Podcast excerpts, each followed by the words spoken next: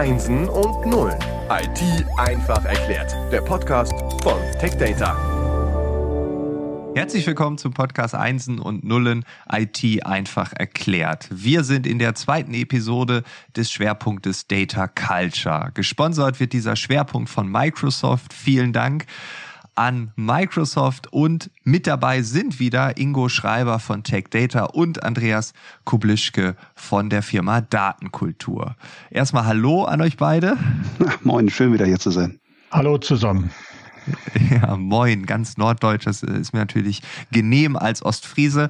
Ähm, Andreas, da bist du jetzt, hast du dich prädestiniert, direkt ranzukommen. Kommst du nicht drum rum. Du hast in der letzten Folge ja schon so ein bisschen erzählt, was ihr macht. Äh, was macht Datenkultur? Und ich habe mir dann die Frage gestellt, weil wir auch von Ingo so ein bisschen was über seinen Werdegang gehört haben. Ähm, was ist so ganz grob, in aller Kürze, so kurz wie es geht, dein Background? Also bei mir ist es so, dass bei meiner Konfirmation irgendwie, die hat mein Leben verändert. Da habe ich einen C64 gekriegt und danach habe ich leider die Pubertät verpasst. Mädchen habe ich ja sehr viel später herausgefunden. Das war so der Start. Also mich total verliebt in das Ding. Ähm, ja, ich habe mich äh, dann natürlich irgendwie weiterentwickelt, Schule, Studium, solche Sachen, irgendwie technische Informatik. Ich kann jetzt Waschmaschinen programmieren, werde ich nie machen. Ganz am Anfang kleine Gesellschaft irgendwie, ähm, habe da äh, ein bisschen Verantwortung übernehmen dürfen, war dann aber ziemlich schnell selbstständig. Ähm, und ich war dann wirklich am Anfang total Nerd. Also so mit Server in der Garage und irgendwie Kaffee, Zigaretten und im Keller programmieren habe ich alles durch. Heute kann ich aufrecht gehen und sogar gerade sprechen. Ähm, aber es ist schon tiefer IT-Background. Okay, okay. Also wirklich äh, nicht so halbgar, sondern so richtig tief eingetaucht. Okay, das, cool. Das volle Programm, ähm, und ich finde es mhm. charmant, dass du genauso darüber redest, ähm, wie du darüber redest. Ähm, und ja, es scheint dein Weg gewesen zu sein. Unbedingt. Also einer meiner Mitarbeiter hat es sich vorgestellt, der ja. kam aus dem Iran, irgendwie hat sich vorgestellt, ich bin Nerd aus Leidenschaft. Und irgendwie habe ich sofort eingestellt, weil er wusste, der ist dahinter, der macht das wirklich gern. Geht mir genauso. Okay, wir haben in der ersten Episode über Datenkultur, über Data Culture gesprochen. Wir könnten da nochmal anknüpfen, damit wir vielleicht ja zu dem Hauptthema, welches wir heute haben, so ein bisschen mehr über die Technik zu sprechen, so einen smoothen Übergang bekommen. Mhm. Ich, ich denke, eine der Sachen ist ja auch, wie, wie etabliert man das tatsächlich? Ist vielleicht nochmal nach zusammengefasst, dieses Bauchgefühl, das Trügerische, das Messen wollen im Unternehmen abzubilden.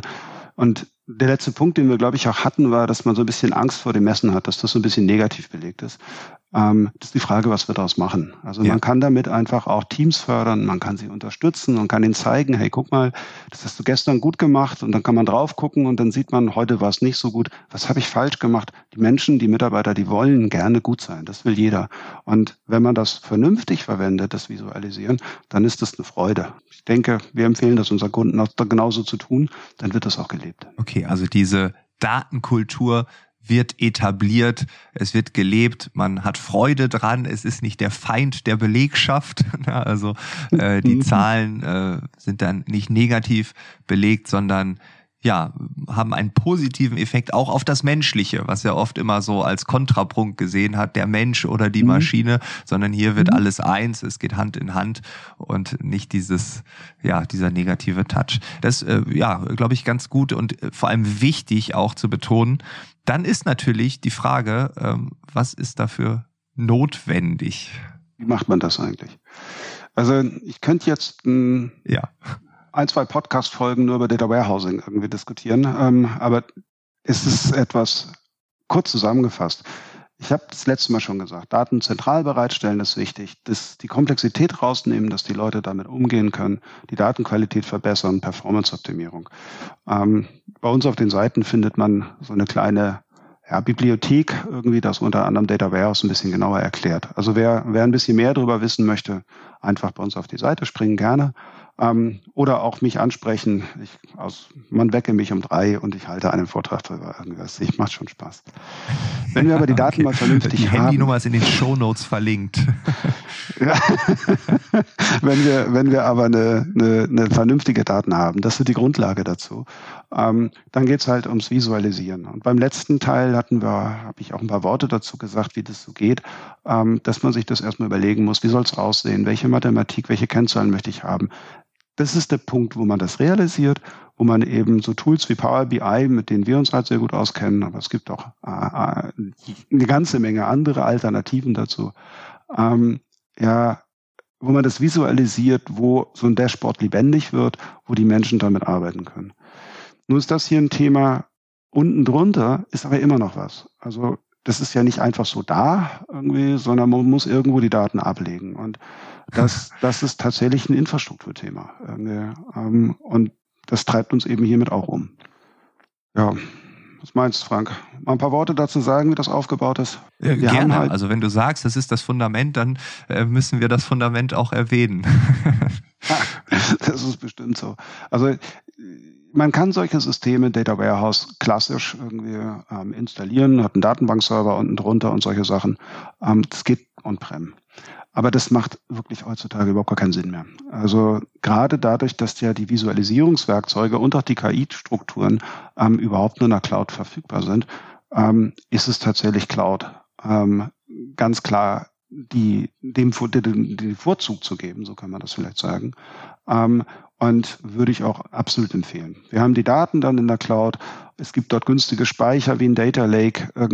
Die Azure SQL Server, die sind total skalierbar und KI und Machine Learning gibt es eigentlich überhaupt nur da. Das ist für den Mittelstand lokal gar nicht möglich. Und das ist wirklich ein Thema für Infrastrukturspezialisten. Und wir, wir konzentrieren uns um die Daten und wir brauchen Infrastrukturspezialisten. Und so ist auch diese enge Bindung zur, zur Tech Data gekommen. Irgendwie. Ingo, das, das sind ja deine Leute. Magst du vielleicht einfach mal zwei Worte dazu übernehmen? Ja, ich hätte jetzt sofort das Wort ergriffen, weil ich übersetze mal das, was du gerade ja. sagtest, ja. in ein deutsches Sprichwort. Ich glaube, das heißt, Schuster bleibt bei deinen Leisten. Du bist Geschäftsführer der Datenkultur, ihr lebt Datenkultur, ihr kümmert euch um Daten und eigentlich, historisch betrachtet, ist es dir völlig egal, wo, Indeed. auf welcher mhm. Infrastruktur die Daten lagern, ob auf On-Premise-Maschinen oder in der Cloud. Aber du hast gerade beschrieben, es war und ist wichtig und heute auch unschlagbar, es in der Cloud zu tun, in der Cloud zu etablieren beim Endkunden. Und ja, um dann aber bei deinen Leisten ja. bleiben zu können, mhm. brauchst mhm. du einen Lösungsaggregator, den hast du in der Tech Data gefunden, weil der Aggregator oder der Distributor, in diesem Falle Tech Data, hat dir die, das Leben vereinfacht, datengesteuerte Geschäftsmodelle cloud-basiert beim Endkunden zu etablieren. Microsoft nennt das Ganze Partner-to-Partner-Connect und das ist das, was wir beide hier ja auch leben in unserer Symbiose. Ähm, denn die zunehmende Verlagerung von Workloads in die Cloud stellt Unternehmen vor große Herausforderungen. Denn eine Cloud-Migration ist mehr als nur ein Umzug von On-Premise-Servern mhm. zum Hyperscaler. Das hast du selbst gemerkt, gespürt und hast dich an uns, an Tech Data gewandt und wir haben geholfen, weil wir helfen konnten. Und diese Hilfe bieten wir jedem Partner an. Äh, Tech Data stellt seinen Partnern mit einem umfangreichen Portfolio Hilfestellung, in dem wir nicht nur die Angebote der Hyperscaler über einen Cloud Marketplace bereitstellen. Mhm. Du orderst inzwischen als Datenkultur über diesen Cloud Marketplace. Kann jeder tun, der mit uns zusammenarbeitet, sondern wir unterstützen auch darüber hinaus mit Services, Support und auch mit Lösungen. Was ich damit sagen möchte, ist, wir TechData als Distributor stellen unseren Kunden, sprich unseren Partnern, einer Datenkultur und anderen Partnern Dienstleistungen bereit, welche es jedem ermöglichen. Deswegen sage ich hier und heute schon wiederholten Male, traut euch, liebe Infrastrukturpartner, über den Tellerrand hinauszuschauen, denn ihr könnt schon am Cloud-Geschäft zu partizipieren, bevor ihr selbst in eurer Organisation alle notwendigen Fähigkeiten erworben habt. Denn wir helfen euch. Wir stellen im Hintergrund das bereit, was ihr im Sales-Prozess vielleicht noch nicht habt, erst erarbeiten wollt. Wir stellen es euch bereit. Im Hintergrund, wir helfen euch. Wir helfen euch umfangreich über Assessment Services, Migration Services, Managed Service, Optimization Services. Auch mich könnt ihr nachts anrufen. Handynummer ist verlinkt in den Notes. Und dann erkläre ich euch das allen genauer. All das, was die Datenkultur Andreas hier genutzt hat bei uns.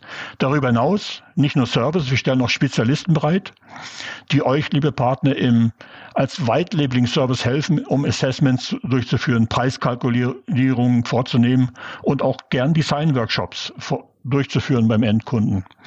Sprich, all diese Dienstleistungen könnt ihr als Partner im laufenden Betrieb bei der TechData buchen und gegebenenfalls Waldlabel unter eurem eigenen Namen vermarkten. Das ist all das, was Andreas genutzt hat, ihn erfolgreich gemacht hat und letztendlich konnte er bei seinen Leisten bleiben, weil wir im Hintergrund helfen oder aber ihn zu anderen Partnern, Infrastrukturpartnern verlinken. Ich kann das nur bestätigen. Also ganz, wir, wir wollten ja den Infrastrukturteil tatsächlich gar nicht, aber wir müssen irgendwie, weil es eben gebraucht wird für unsere Lösung. Wer ein vernünftiges Data Warehouse mit guter Performance haben will und das in der Cloud abbilden will und die Kunden sind da und das ist fühlt sich wie ein Dammbruch an. So vor fünf, sechs Jahren habe ich gedacht, na, ob das mal wirklich irgendwann kommt, aber inzwischen, das ist enorm, was, was da an Zucht zur Cloud stattfindet und das wird weitergehen, da bin ich mir sicher.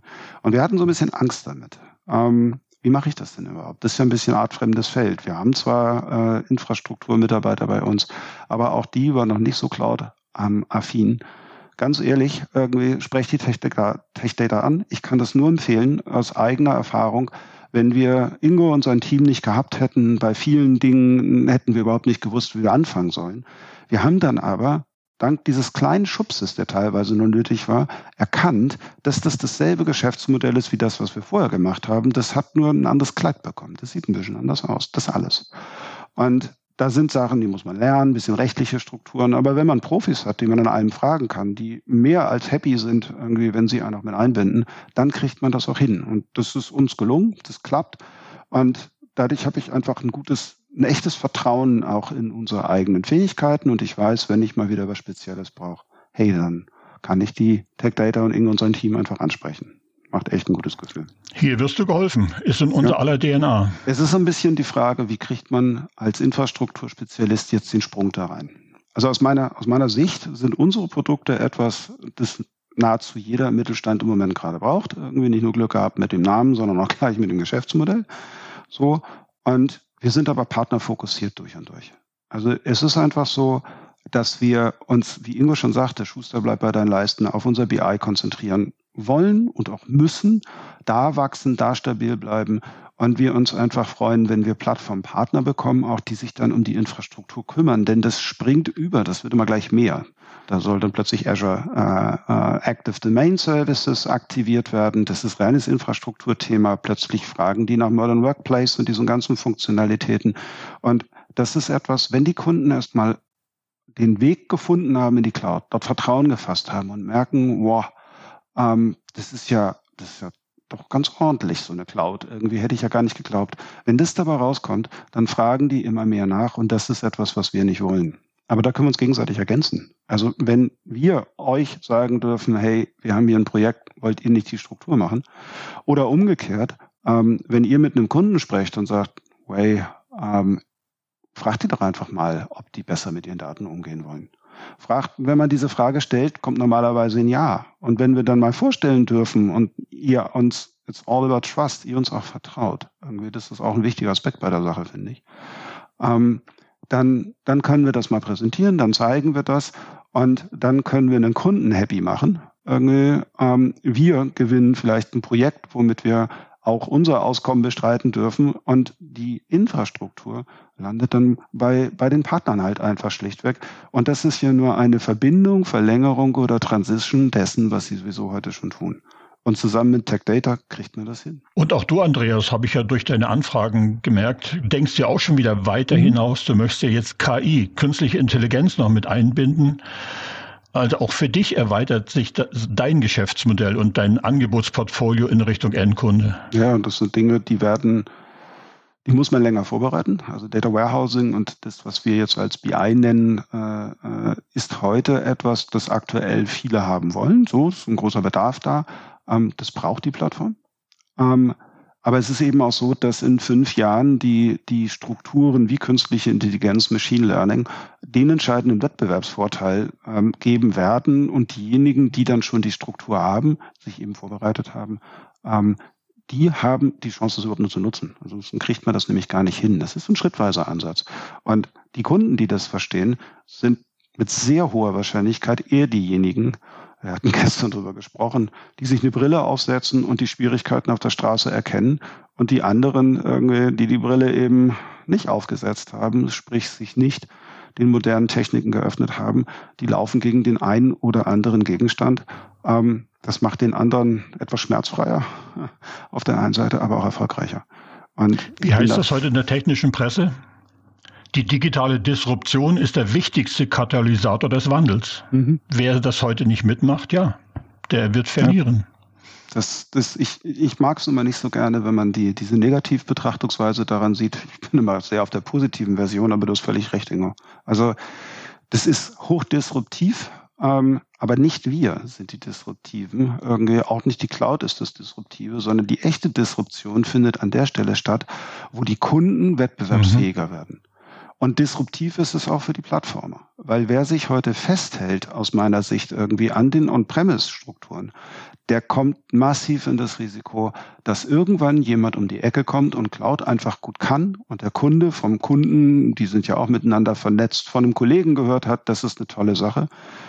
Und dann hat der das Projekt. Also auch hier ist der Einstieg wirklich jetzt nötig irgendwie. Das ist schnell, und der Dammbruch, der Damm ist schon gebrochen. Das wird immer schneller im Moment, habe ich den Eindruck. Fragst du mich nach den Vorteilen?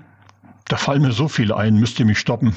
Mhm. Erweiterter Marktzugang, Verbesserung der Effizienz, Steigerung der Produktivität, neue Geschäftszweige, wie von dir auch plastisch mhm. aufgezeigt, effektives Marketing, Kundenrelevanz, Differenzierung im Wettbewerb, Kosten natürlich auch senken, Steigerung der mhm. Einnahmen, kluger Einsatz freier Mittel, hier stoppe ich mich mal selbst. Also mir fallen noch viel mehr ein. Ja, gut, dass uns beide keiner morgens irgendwie weckt und irgendwie was nicht. Vielleicht sollten wir uns. Wir machen ja demnächst einen Webcast dazu, Andreas. Da haben wir mehr Zeit. Richtig, stimmt. Auf Cloud Champion. Kann jeder nach googeln, bingen, findet uns. Win-win-win, so könnte man es sagen. Also die Kunden haben was davon, äh, ihr als Anbieter habt was davon, die Infrastruktur. Ähm, also die Dinge getrennt zu betrachten, äh, ich glaube, das ist nochmal ein ganz wichtiger Punkt. Äh, das ist relativ unmöglich, sondern alles ist irgendwie verzahnt, bedingt sich gegenseitig. Du hast mhm. es als Dammbruch beschrieben. Alles wird wahrscheinlich nochmal deutlich schneller werden. Ähm, und da Schritt halten zu wollen, äh, ist das eine und Schritt halten zu können ist das andere. Und äh, ja, wie ihr schon sagt, das geht wahrscheinlich nur, äh, indem man mit einem Instrument spielt, was gut abgestimmt ist. Und äh, da gehören halt mehrere Komponenten rein. Vielen Dank für diesen Ausflug in die technische Komponente. Und ich glaube, wir haben das Thema ähm, Kultur jetzt nochmal ganz gut äh, mit der Technik ergänzt. Man sieht, dass es jetzt nicht das eine und das andere ist, sondern es geht Hand in Hand, es gehört zusammen.